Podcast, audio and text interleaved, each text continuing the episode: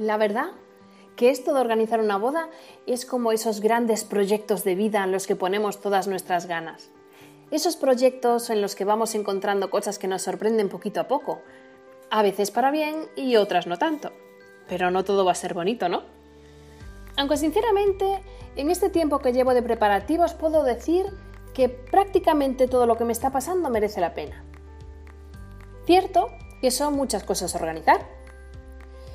Cierto también que en cada una de ellas tenemos que poner mucho mimo, mucho cariño y una dosis extra de paciencia, porque habrá cosas que no salgan como queremos, pero merece la pena.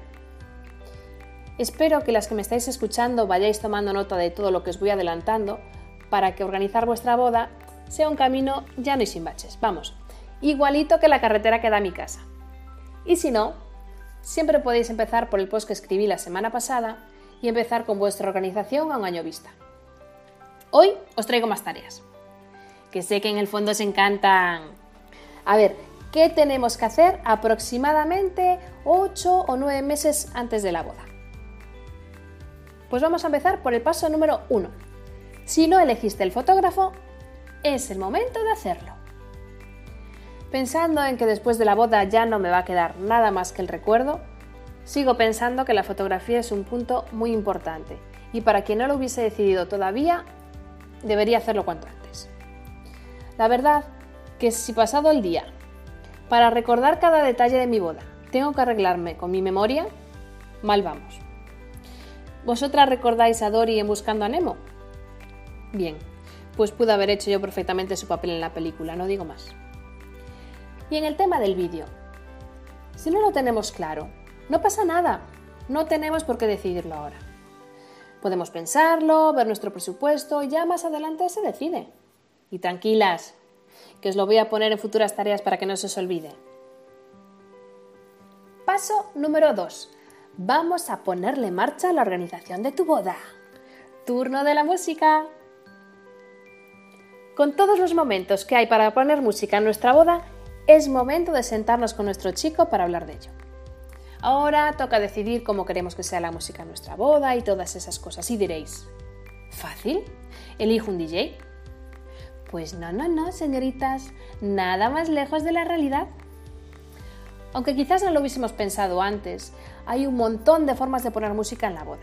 Un DJ está genial, pero también podemos llevar grupos de música en directo, dúos, tríos, todo lo que se nos ocurra para hacer bailar a nuestros invitados. Al final, todas queremos que se lo pasen bien. Bueno, y pasárnoslo bien nosotras también. Paso número 3. Cocina propia, catering. Pues nos toca volver a elegir. Si no tenemos claro cómo queremos hacer el tema del convite, también va siendo hora de tomar una decisión sobre esto. Yo ya os había contado que hay un montón de formas de orientar el tema de la comida en nuestra boda, dependiendo de nuestros gustos, de nuestras necesidades o de nuestras posibilidades. Así que pensar en qué rincón maravilloso os casáis, si funciona con cocina propia, ir viendo menús, y si no, hablar con el catering. En fin, toca pensar en comida, que no es difícil, ¿verdad? Acordaros que la prueba de los menús se hace más adelante. Paso número 4. Ojo, porque dependiendo de cuando organicemos nuestra boda, quizás es el momento de ver el vestido de novia, por fin. Yo creo que a todas, o a casi todas, nos gustaría probarnos vestidos de novia incluso antes de tener novios y mapuras. Que bueno, podríamos hacerlo. Y estoy segura de que más de una que me está escuchando, si no lo hizo, al menos se le pasó por la cabeza. Eh, yo lo confieso, yo fui de las segundas porque me faltó valor y me sobró vergüenza. Pero bueno, mi amiga Dulcinea ya me dijo que cuando hacíamos una tarde de chicas para probarse vestidos. Ella fue la que me dijo que estuviese atenta a las nuevas colecciones, porque normalmente salen en agosto o septiembre. Así que tenemos que poner esta tarea en el momento que mejor nos coincida y tener en cuenta los consejos que os había comentado para cuando vayamos a probarnos los vestidos de novia.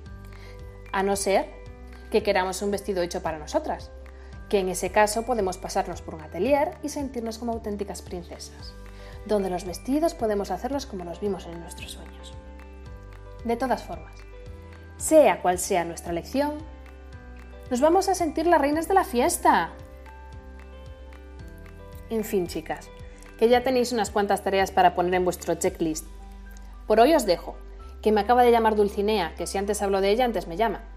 Me dice que ya está la nueva temporada de vestidos en la tienda de novias y que pidió cita para probar unos vestidos.